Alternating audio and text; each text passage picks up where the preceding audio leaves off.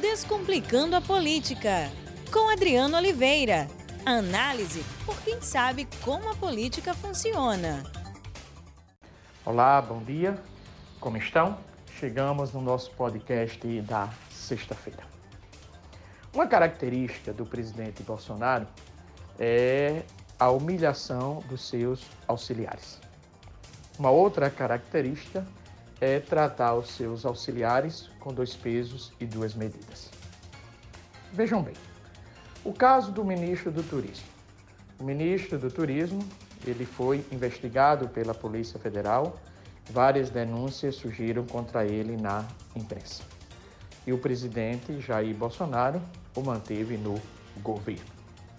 Veja o caso do auxiliar do ministro da Casa Civil, Oniston Lorenzoni, que foi até a Índia num avião da FAB.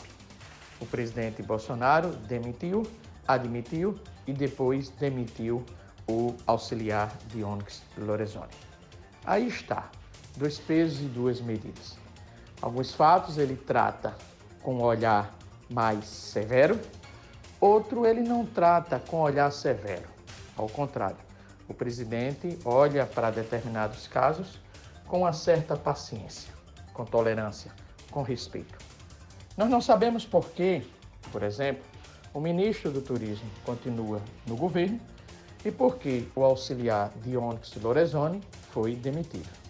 Está aí uma prova clara, uma prova cabal, que o ministro, que o presidente da República, Jair Bolsonaro, faz, trata os seus auxiliares com dois pesos e duas medidas. Vejo que isso não é nenhum problema, sou sincero com vocês, porque nós, humanos, nos comportamos dessa forma, né? Com algumas pessoas temos mais tolerâncias, com outras pessoas temos menos tolerância.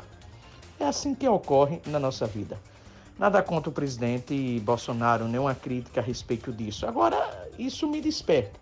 Me desperta porque o ministro do Turismo, acusado de ter laranjas, de ter usado de um laranjal no financiamento da sua campanha eleitoral, diante de um presidente da República que tem um discurso muito forte e mantém até hoje de zelo à coisa pública, de respeito ao dinheiro, ao dinheiro público, manter o ministro de Turismo e demitir por duas vezes o auxiliar de Onyx Norezone da Casa Civil.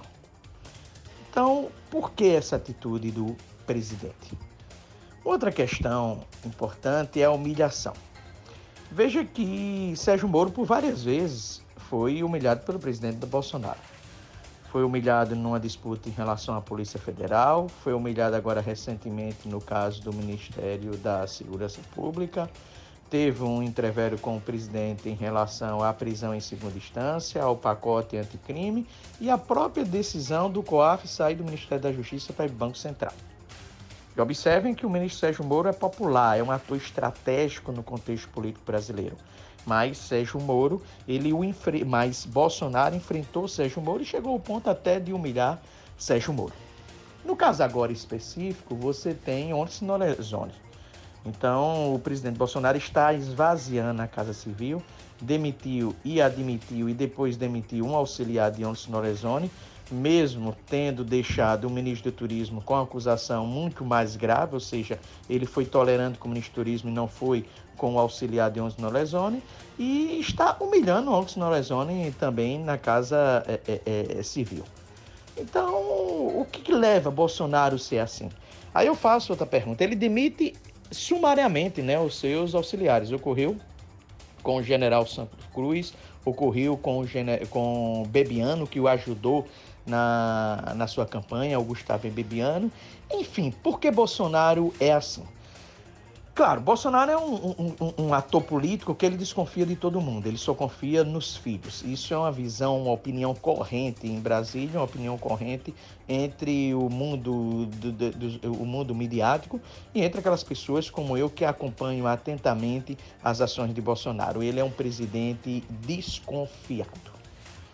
Por outro lado, também, essas suas decisões, essas suas ações, permitem que você fique sem saber se esse governo ele vai dar certo, ele vai chegar até o fim com popularidade, com sucesso, com eficiência na máquina pública.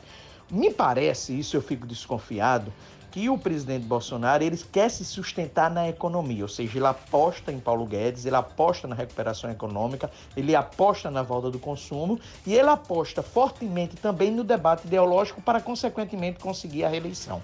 Ele não aposta na transformação do Estado brasileiro para que esse Estado brasileiro tenha uma gestão pública eficiente. Ao contrário. Se a ideologia prejudica a eficiência da gestão pública e essa ideologia está presente no governo Bolsonaro, ele nada se importa com isso. Ele quer que essa ideologia o garanta num próximo mandato presidencial, garanta a sua reeleição. Veja o caso do ministro da Educação. O ministro da Educação é um ministro polêmico, com todo respeito a ele, mas ele é polêmico. Ele não tem demonstrado eficácia, eficiência no, no exercício do seu cargo. Eu entendo, eu respeito as decisões dele. Ele tenta conduzir o seu governo, o, o, seu ministério, fortemente pela linha ideológica. Eu entendo as decisões, a posição do ministro, volto a dizer novamente, mas isso faz com que você não tenha um Ministério da Educação eficiente. Veja o caso agora do Enem. Aí vocês vão dizer, ah, mas já teve outros problemas no Enem. Sim, por isto mesmo.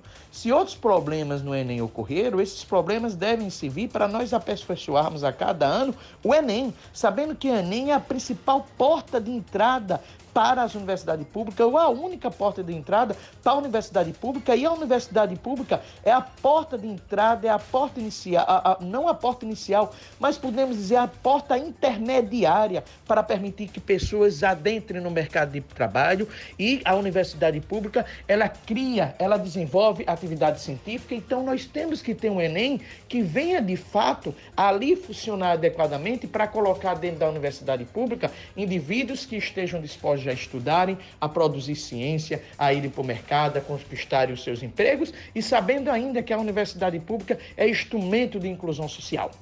Mas o que, que ocorre? O Ministério da Educação passa a ser um ambiente ideológico e, consequentemente, isso afeta a eficiência do Ministério da Educação. O comportamento do presidente Bolsonaro, desconfiado, humilhando seus auxiliares, faz com que? Faz com que você fica até em dúvida se vai para o governo. Então, por exemplo, ah, porque o ministro da Educação vai ser demitido. Quem vem para o lugar do ministro da Educação é Cicrano, é Fulano. Mas será que essa pessoa, será que essa pessoa que vem para o Ministério da Educação vai querer assumir esse Ministério da Educação? Ou vai querer assumir outro cargo no governo, sabendo que Bolsonaro humilha os seus auxiliares, sabendo que Bolsonaro demite os seus auxiliares por qualquer motivo e sem dar nenhuma satisfação e com a total falta de respeito? Ou seja, eu vejo que o ambiente do governo Bolsonaro é um ambiente que as pessoas não devem apostar, que as pessoas desconfiam desse ambiente, que não é um ambiente positivo, é um ambiente negativo porque você não tem tranquilidade para o exercício da sua função. Então, se o presidente Bolsonaro continuar humilhando seus auxiliares, esvaziando pastas dos seus auxiliares, enfrentando os seus auxiliares, demitindo por qualquer coisa os seus auxiliares e tendo dois pesos e duas medidas os seus auxiliares, talvez o governo Bolsonaro perca a força de atratividade para trazer bons quadros para o seu governo para exercer funções ministeriais. Então, a própria característica do presidente pode colocar para fora pode colocar para fora, não. Colocar para fora já coloca, pode deixar de atrair bons quadros para que esses bons quadros estejam no Ministério, fazendo com que o Ministério tenha eficiência desenvolva políticas públicas. Além disso, a questão ideológica, né? A questão ideológica do governo Bolsonaro. Que aí tem dois problemas fundamentais. O, o problema, o, o principal é de que quando o governo é extremamente ideológico, que aí é o governo o, o Bolsonaro, ele não consegue olhar o ministro apenas pela sua capacidade técnica. A capacidade técnica do ministro ela passa a ser secundária. Ele olha o ministro apenas pelo viés ideológico e esquece a capacidade técnica. Isso é um problema, porque você pode ser um técnico, esquecer um pouco sua ideologia e exercer a sua função no Estado a partir através da sua capacidade técnica. Um outro problema do governo Bolsonaro também é, é, é que eu vejo é que os ministros, sabendo que o presidente quer um ministro ideológico, quer um ministro radicalmente ideológico, ele, eles passam a ser subservientes ao chefe. E como é que eles passam a ser subservientes ao chefe? Impondo uma agenda ideológica no governo, impondo uma agenda ideológica ao ministério e esquecendo a capacidade técnica deste ministério e, consequentemente, retirando a eficácia e a eficiência das políticas públicas que podem ser produzidas por esse ministério. Pois bem, conclusão.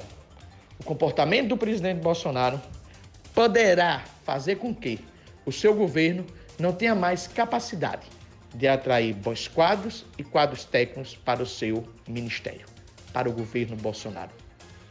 A ideologia exacerbada do governo Bolsonaro cria ministros subservientes que relegam a técnica, que relevam o desenvolvimento, que relegam o desenvolvimento de políticas públicas eficazes que tenham como objetivo atender a demanda da população. Um bom final de semana, forte abraço e aproveitem bem o final de semana. Grande abraço, até mais. Descomplicando a política, com Adriano Oliveira. Análise por quem sabe como a política funciona.